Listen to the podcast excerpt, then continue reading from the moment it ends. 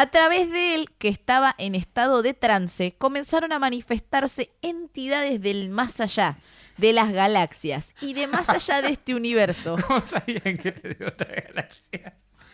Sí, yo soy de Neptune, Neptune 3, de- del sector 28. Y hablaba medio como. Hablaba como, un yankee imitando mexicano. Y bueno, porque viste que para los estadounidenses, ¿Por como que era hablaba otro como- país, son otra Para- galaxia casi. ¿Por qué hablaba como Pepe Trueno? Por eso, porque era un yankee imitando un mexicano.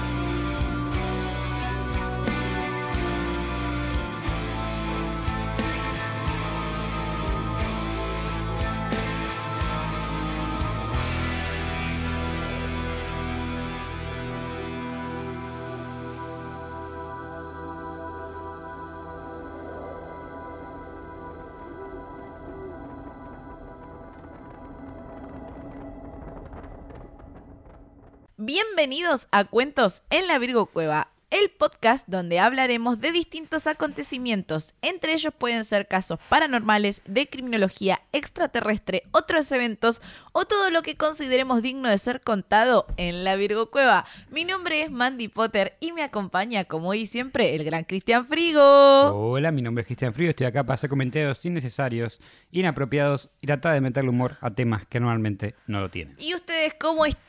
Contéstenme en sus casas. Bien, Mandy. Mal, Mandy. Del, Del orto, orto, Mandy. Mandy. Contéstenme, déjenmelo en los comentarios que a mí me encanta leerlos. Ah, bueno, antes de empezar, anuncios rápidos. Manden sus historias paranormales por el amor de Jesús, última advertencia. Porque el 2 de julio, Cuentos de la Virucua cumple dos años. Vamos a hacer un capítulo especial contando sus historias paranormales. Así que mándennos sus historias. Eso es Perfecto. todo. ¿Eh? Y también tenemos y sponsor si quieren que comamos arroz con queso a fin de mes porque no llegamos, por favor, dónennos. Listo. Ah, ¿Todo bien, Cristian Frigo? No, del orto Mandy. Bueno, está bien. Estás seteado para responder eso, ¿no? Ujú, Hay que cambiar el glitch. Ah, bien. Bueno, ¿vamos a empezar? ujú. Bueno, ¿qué te pasa, boludo? Estás re duro. Empiece, señora. De ustedes recordarán el capítulo del caso de Ramoncito.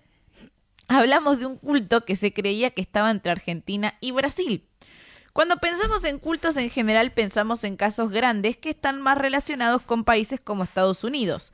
Pero agárrense de la silla porque hoy vamos a conocer al Lineamiento Universal Superior, un culto fundado en Brasil que llegó a Argentina. ¿Y cómo sería en portugués? No sé. El Lanamanto de, de, de Superiori. No, eso es francés. No sé. Pero bueno. Valentina de Andrade nació en 1932 en Río Grande do Sul, Brasil. Por lo poco que se sabe, no tuvo una infancia muy feliz y a los 18 años se casó por primera vez con un joven del cual se divorciaría tres años más tarde. En 1954 empieza a relacionarse con Eduardo, un compañero de trabajo, que terminó siendo su idea. siguiente marido.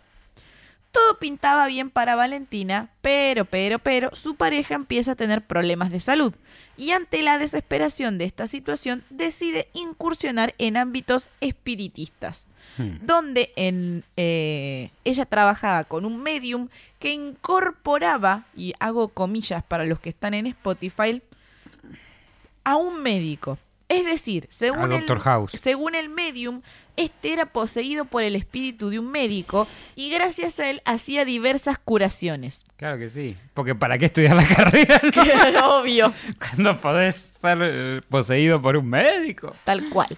¿Y ustedes qué creen que pasó? ¿Se curó el marido con el poder del espíritu? No, ¿sabes? Sobre todo porque hay médicos ya vivos que podían haber hecho algo, tal vez. Sí.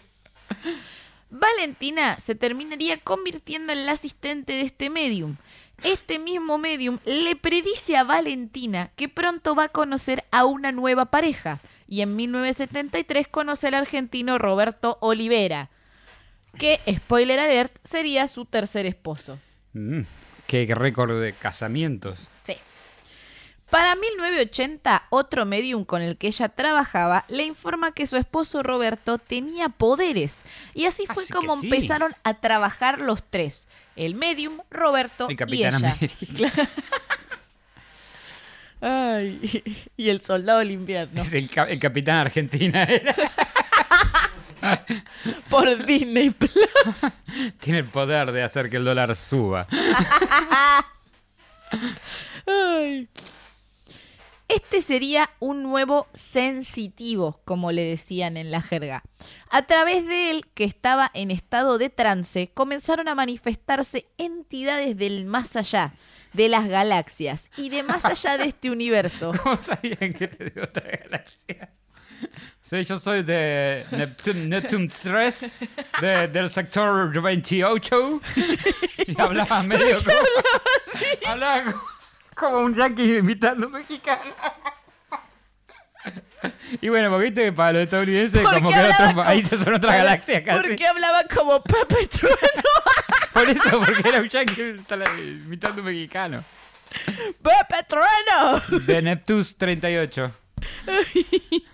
Eh, y de más allá de este universo, es decir, extraterrestres. Tun, tun, tun, tun, Esto podría ser hecho por un sonidista en realidad. Pedían que dejaran de rezar y de ayudar al espíritu del médico, pues ambas cosas eran instrumentos del nefasto. El nefasto. Y le contaron ¿Estaba que... Menem en esa época de presidente? Sí, es lo peor.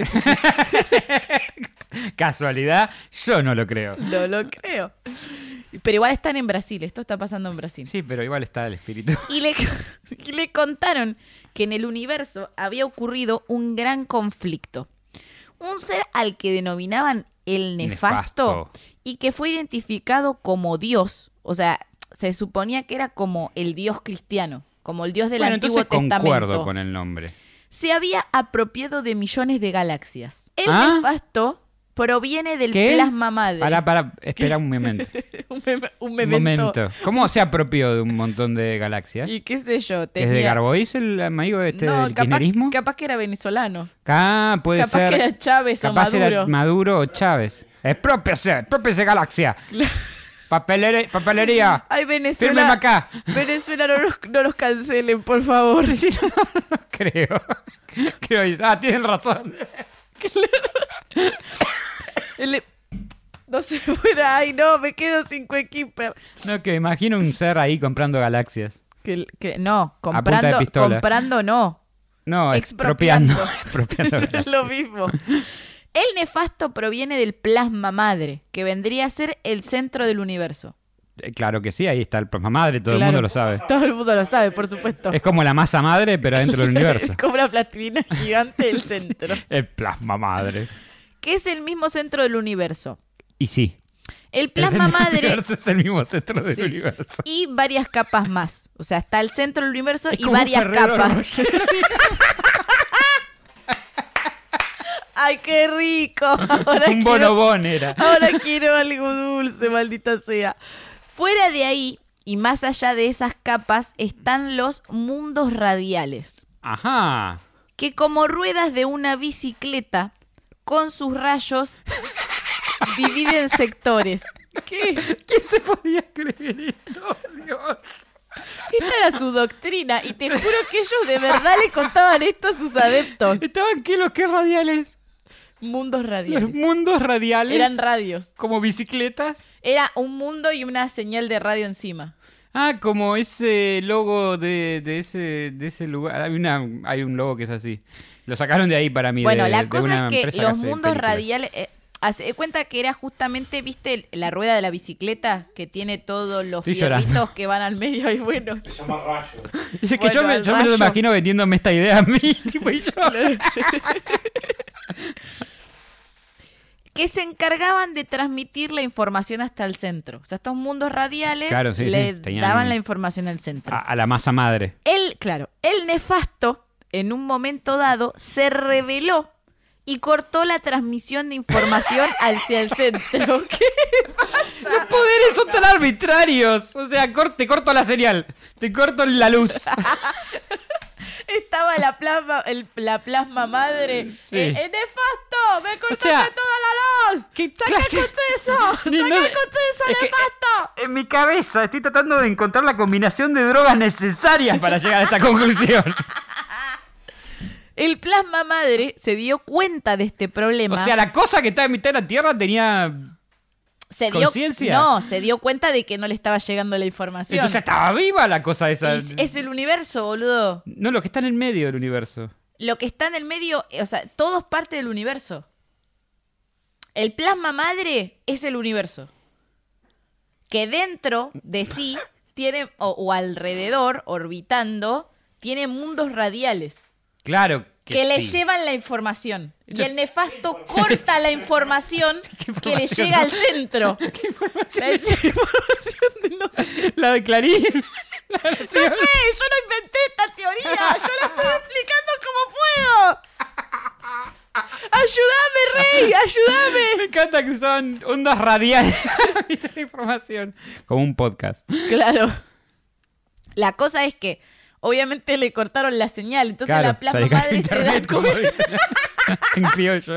Claro, entonces se da cuenta que se le cayó internet porque se lo cortó Estaba el en una nefasto. página claro, de... ¡No! claro. Le apareció el dinosaurio del Chrome. Claro, al, al No se va a plasma poder hacer madre, este capítulo. claro, Tres capítulos para hacer este tema. el plasma madre se le cortó internet. Sí. Entonces, Una frase que jamás pensaste que ibas a decir en tu vida. Entonces, este. Ah, y fue el nefasto. Claro, sí, fue Dios. Fue Dios. Así Dios lo quiso, como cuando llamaste a internet, se cayó, dice, se me cayó internet. Y cosa de Dios te dice. Cosa de Dios, te dice. Probó. Re- rezar. Me imagino al plasma madre llamando y el nefasto diciendo. Probó desconectar los- los mundos radiales. de la electricidad. Bueno. El plasma madre se dio cuenta de este problema y ordenó la disgregación de los mundos radiales. enviando a seres que los habitaban hacia nuevos espacios, o sea, hacia otras partes del universo, que fueron rodeados por individualidades cósmicas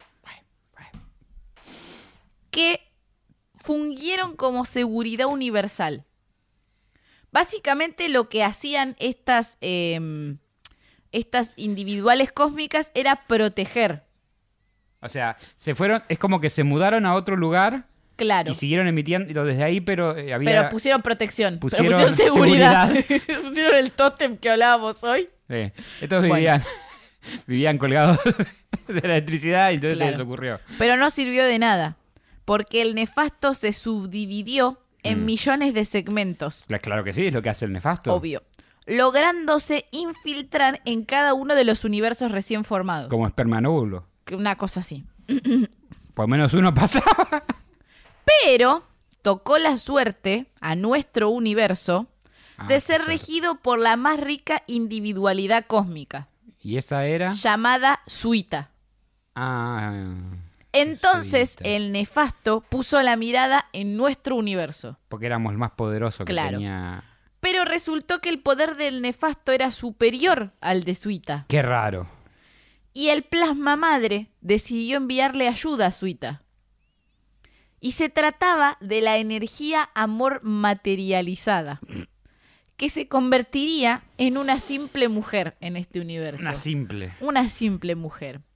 ¿Y qué te digo que esa mujer es nada más y nada menos que Valentina de Andrade? ¡Qué locura! La fundadora del culto. ¿Qué Pero poderes mirá tenía? vos.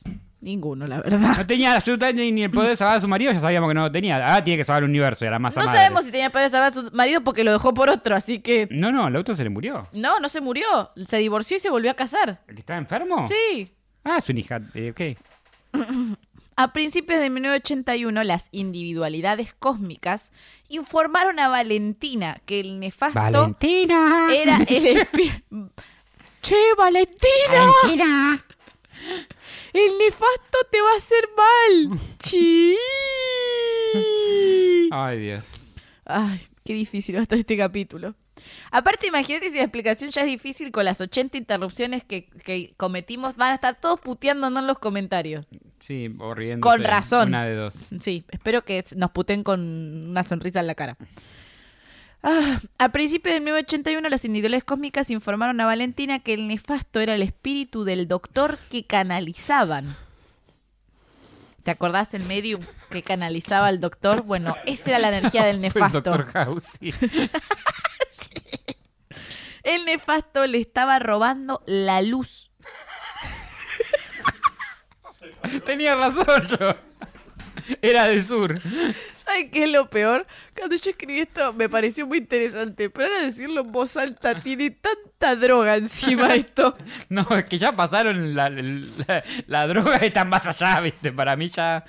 Bueno, le estaba robando la luz que era tan manchada que era irreconocible. Finalmente la pudieron rescatar, o sea, lo rescataron al medium y el nefasto lo abandonó en mayo de ese año. Una lástima. Una lástima. Una linda relación era. Sí. Las individualidades cósmicas le pidieron que revelara esta historia y que transmitiera los mensajes que le darían. Y a nosotros también, por eso. Claro, obvio. El nefasto es el dios del Antiguo Testamento o el diablo, es decir, el contrario del padre del que se habla en el Nuevo Testamento, el padre de Jesús. En 1981 la brasileña comenzó a buscar a otros seres humanos que pudieran ser despertados, entre comillas digo, ¿no? Allí comenzó a organizarse el grupo que luego llamaría Lineamiento Universal Superior. En 1982, Olivera publicó el libro El Universo de Suita. Al año, Valentina y Olivera reciben la información cósmica de que Brasil es un país entregado para el nefasto. Ah, que Deciden era Argentina. abandonarlo y se dirigen a Argentina. No, papá, esta es Tierra Santa. Sí. Como dice la canción de Trueno, mi Tierra Santa. Ah, ¿Cómo es? El suelo donde nací, Ah, donde voy a morir, mi Tierra Santa. Y aparte, eh, campeones, en Argentina nací, tierra de Diego y Leonel. Bueno, ya está, ¿no? Pasaron Sí, ya- seis ya- meses. ya no importa. A nadie le importa. que no, campeones del mundo, papá.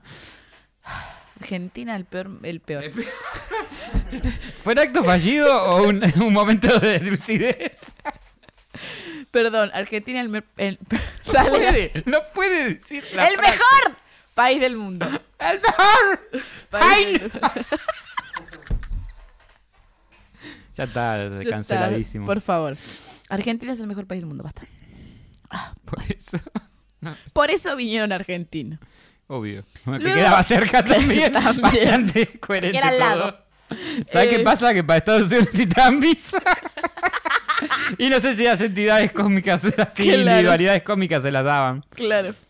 Luego de quemar casi todos los ejemplares del libro de Olivera, como señal de que Brasil se había rendido al nefasto Ajá. y de que no valía la pena seguir difundiendo la información allí, se fueron. Su mensaje se basaba de que en algún momento, no sabemos exactamente bien, que, como siempre se puede ver en casi todos los cultos, los extraterrestres, Extraterrestre. extraterrestres, En todos los como en algún momento en todos los cultos extraterrestres. Sí. Para, ¿cómo saltamos ahí? no, no, no, no, Se- eh, claro, en, en algún momento Ajá. los extraterrestres Ajá. iban a venir. Lo que pasa que no sabemos bien cuándo. Pasa que en algunos cultos son extraterrestres, otra vez son- otras cosas en algunos cultos. Depende bueno, de en el, en, el, en el culto del Gates, no, no me acuerdo bien el nombre, también iban a venir los extraterrestres a salvarlo. Entonces, no es la primera vez que esto se ve en un culto. Generalmente, cuando hay este tipo de cultos de ufología, la, la premisa siempre es que en algún momento los extraterrestres van a venir a salvarlos. Pero nunca se sabe exactamente cuándo ni cómo. No. Eh, los extraterrestres iban a venir en algún momento a rescatarlos del nefasto. Y era el papel de Valentina despertar a todos los humanos posibles y transmitirles el mensaje. Hola, son las 5 de la mañana. ¡Arriba! Arriba, ¡Arriba! arriba, arriba, que la música no pare. C- capaz que lo venía a buscar el, el plato, el plato volador del loco ese de la fiestita intergaláctica. Claro que estaba sí. todo, ti, Ahora está tiri, Uber ti, ti, Omni. ti, Claro. tiri, ti, ti, ti. Ay, Dios.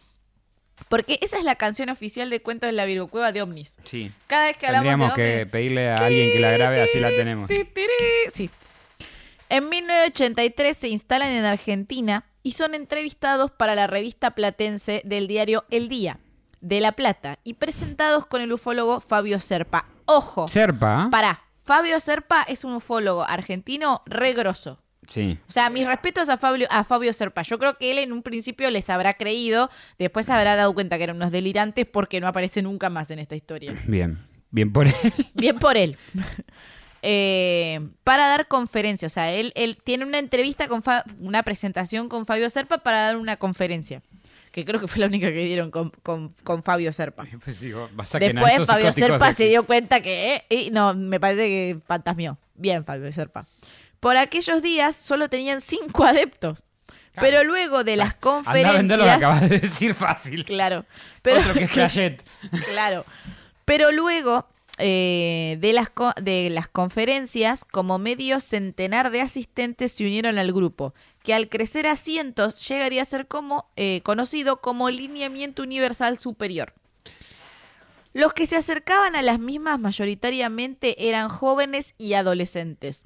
Recibían una primera sesión donde se destacaban la desastrosa situación del mundo, sus injusticias y crueldades.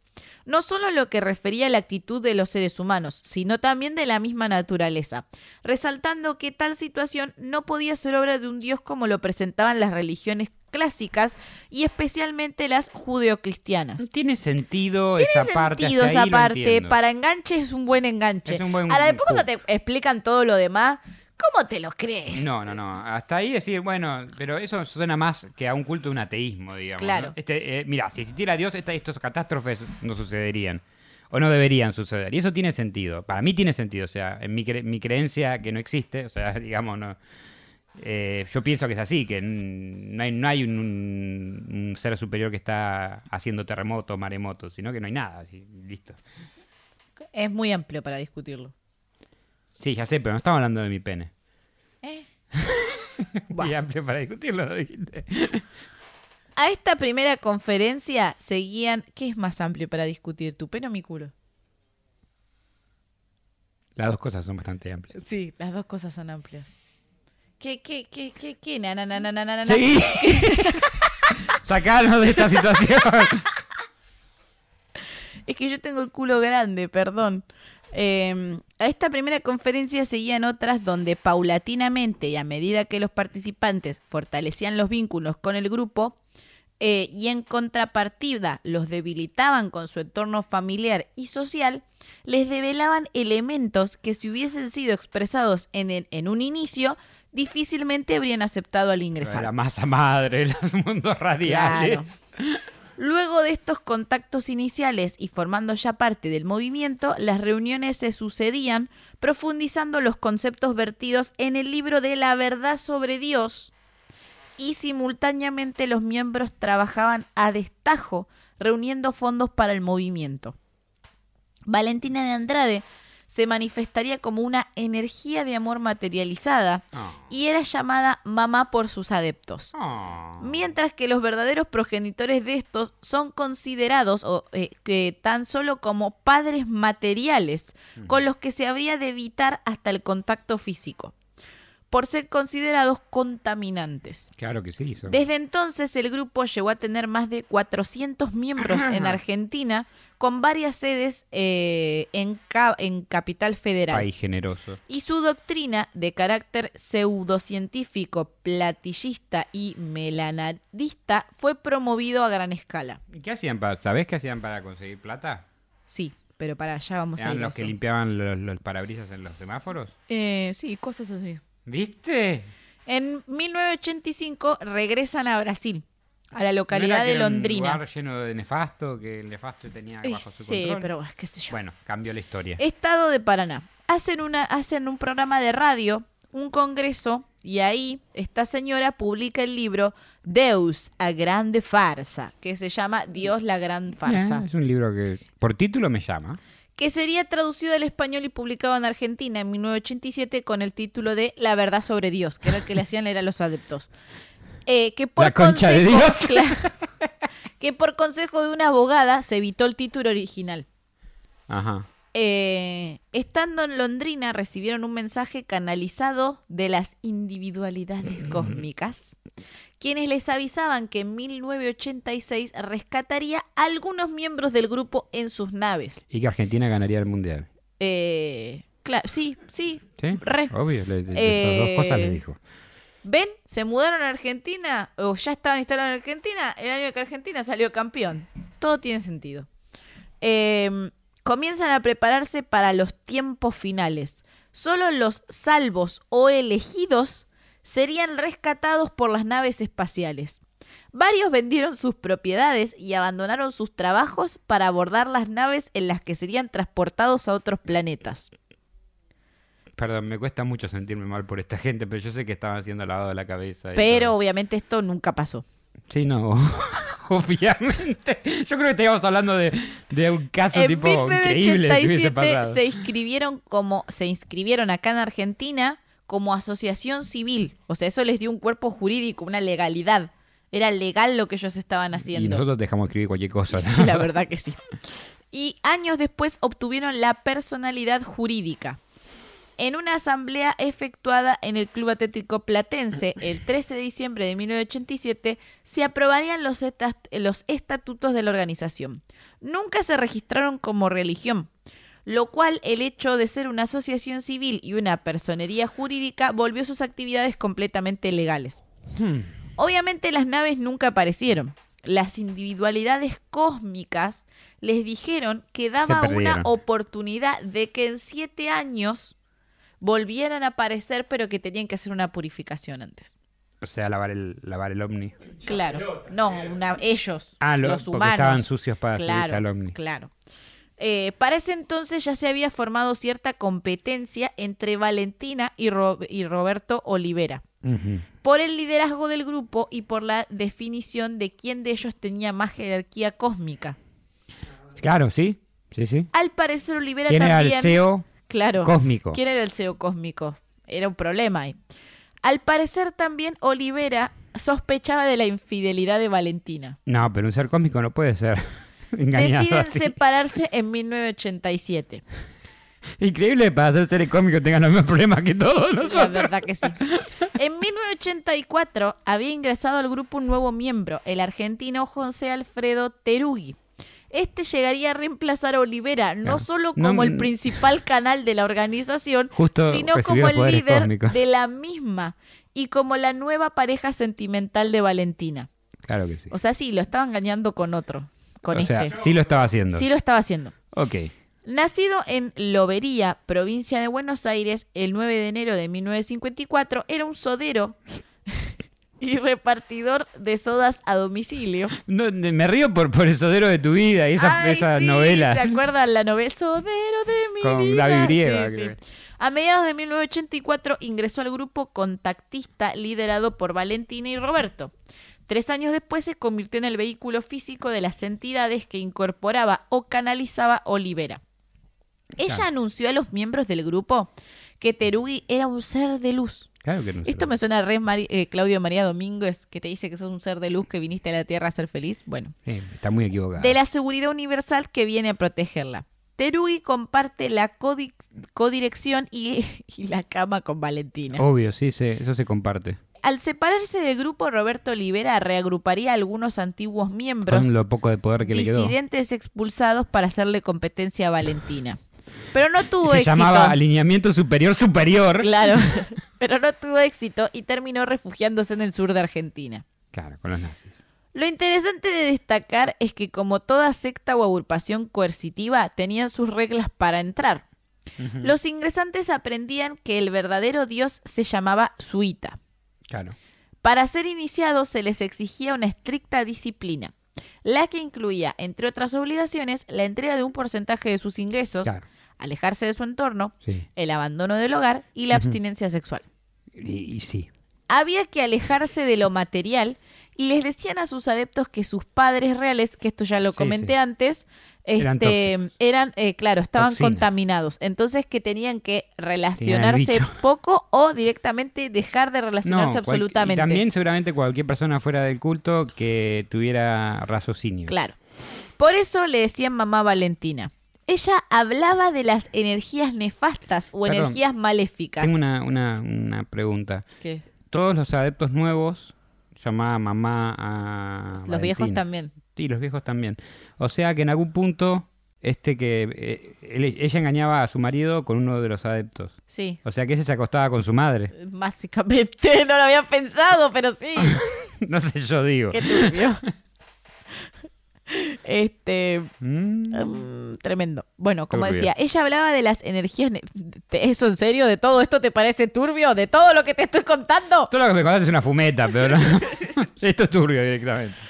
Ella hablaba de las energías nefastas o energías maléficas, peligrosas y contaminantes, que llegaban a la Tierra a través de los chicos nacidos a partir de 1981. Ah, claro, tenían esta fecha. Concluía que había que reeducarlos, ya que ellos no tenían la culpa, No. sino el mismo Dios, o sea, el, nefasto. Y hasta acá todo podría quedar como una secta más de estafa y que manipula gente, pero si esto fuese así, no sería parte de este podcast. Entre 1987 y 1992 fue la mejor época de luz, porque la sigla era luz, con S, no con Z. Claro. Los miembros iban y venían de Argentina y Brasil. Su Mamá, economía... toda la luz. Los. Mamá, cortaste toda la luz. Su economía era robusta y poseían varios inmuebles, pero en 1992... Tenemos que crear un culto, ya fue.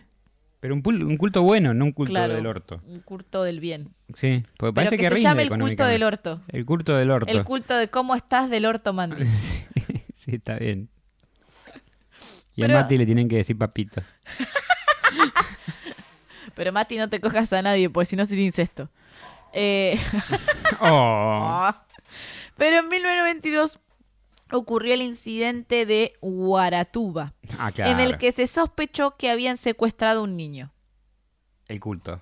Claro. Durante esta época realizaban viajes constantes a Brasil.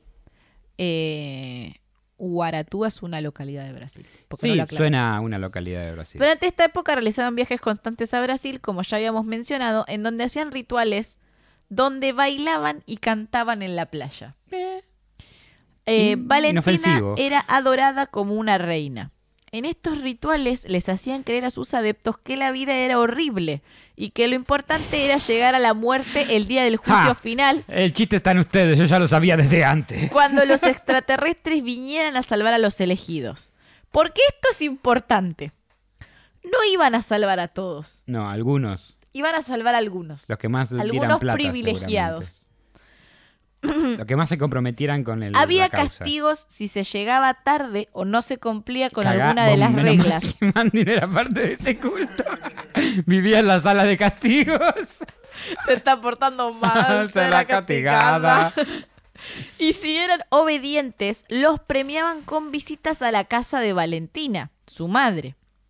Los obligaban a deshacerse transitoria o hasta a veces definitivamente de los hijos nacidos después de 1981, ya que estaban estrictamente prohibido traer niños al culto. O sea, si vos entrabas y tenías un hijo nacido después de 1981, no podías entrar, o sea, podías entrar, pero te tenías que deshacer de tu hijo. Define deshacer. Se lo tenías que, lo- se lo tenías que dejar a algún familiar o lo tenías que dar en adopción. Ok. Pero, o sea, no podía ser más parte de tu vida. Pero la temporada de 1990-1991, el movimiento tenía plan- planeado efectuar una amplia actividad proselitista en balnearios de la costa atlántica argentina. Iban a ir a Mar de Plata estos bailes raros. Sí, van a ir a hacer eh, Pero eso, La- pero fue suspendida. No, lo que hacían era la temporada. llevar, la claro, como escolares, como micros, y los llevaban a todos ahí. Ah, como el- como lo- los barra brava de claro, los clubes. los dejaban a todos en un hotel.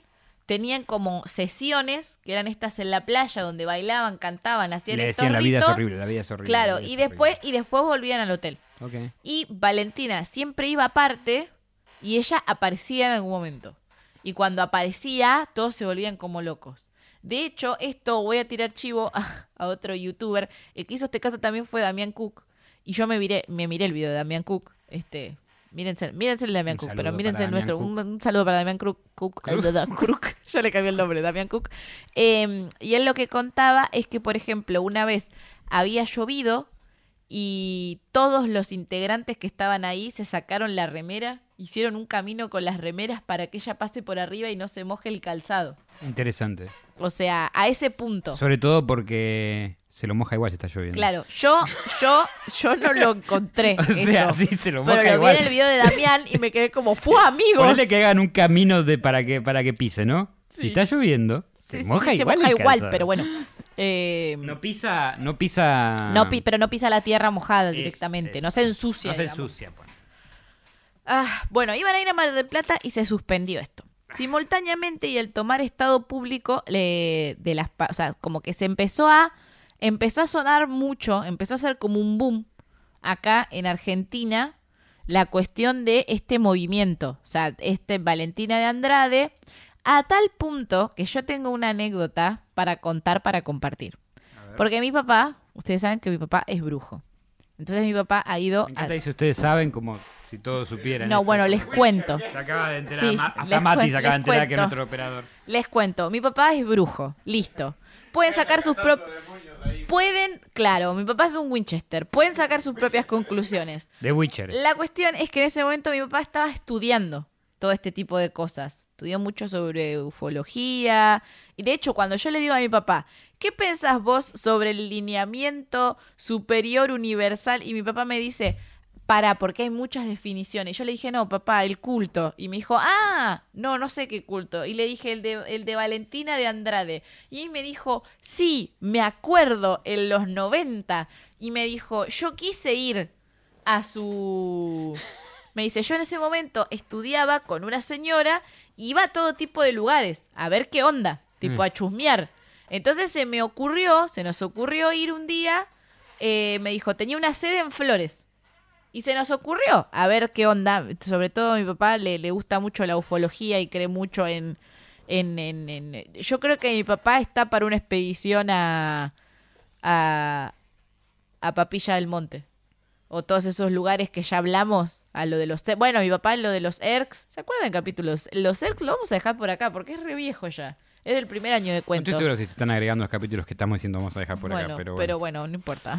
Agrégalos, Mati. Eh, Estoy bueno, seguro que no lo hace. Nada. la cara de culpable que tiene. me contó que fue, que quiso ir y que estaba cerrado. Ah. Pero que al lado había una librería del, o sea, del culto. Sí. Ellos no sabían que era un culto, no sabían qué onda, porque esto no te lo vendían como que era un culto. No, normalmente no es marketinero que Claro, que es un no, culto. no, no es, no es, no te dicen que es un culto, te dicen como que es la salvación. de- Bueno. Entonces, entraron a la librería, o no sé si llegaron a entrar a la librería, pero escucharon a un montón de jóvenes diciendo que había que pedir mucho el libro de esta señora para que la gente pensara que era un material muy solicitado. Claro. Entonces ahí, por conclusión, dijeron, che, esto rechanta, ¿no? Y se fueron. Tipo, y no volvieron a indagar. Y después me dijo, menos mal, porque todo lo que pasó después, que ahora lo voy a contar, fue como, sí, menos mal, era alto culto. Alto culto. Y lo que me dijo mi papá también es que tenían algún Si viajas tipo al de... pasado, no toques nada.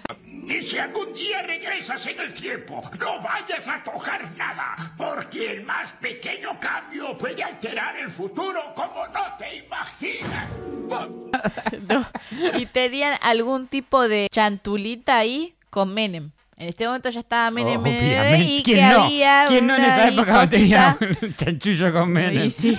Con esta anécdota, con esta anécdota, vamos a cortar por hoy, Me parece muy bien. Porque esto tiene para rat. Los dejo ahí, con la anécdota de que mi padre fue, chicos, lo intentó y se dio cuenta ya de que eran chantas y que era un culto. Una primera parte muy colorida. Por ahora son, bueno, sí, no son inofensivos porque están lavándole la cabeza a la gente. Sí, Pero no son tan dañinos como otras cosas que hemos tocado en este, en este No. podcast. Lo máximo que hicieron, bueno, obviamente alejar a la gente de su familia, hacer que dejen a sus hijos y que Sus den plata. bienes, claro. Este, pero eso hace casi, casi cualquier culto. Hay que ver el capítulo que viene con qué, con con, qué qué, continúan. con, qué, con qué nos encontramos. Así que nada, muchas gracias por vernos. Cristian Frigo, ¿por dónde te podemos encontrar? Me pueden encontrar en, en Instagram como cfrigo eh, con doble M en vez de una I. A mí me encuentran en todas mis redes sociales como Mandy Potter Ock. Y colorín colorado, este cuentito ¿Ha terminado? No sé, lo sabremos la próxima semana. Muchas gracias por ver. Chau, chau. Cuento, Mandy, cuento.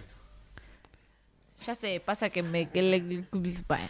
Gracias por acompañarnos nuevamente en otra emisión de Cuentos en la Virocueva. Si les gustó, no se olviden de suscribirse y darle like. Y si no les gustó, recomiéndenlo para que otra persona también se coma el garrón como ustedes.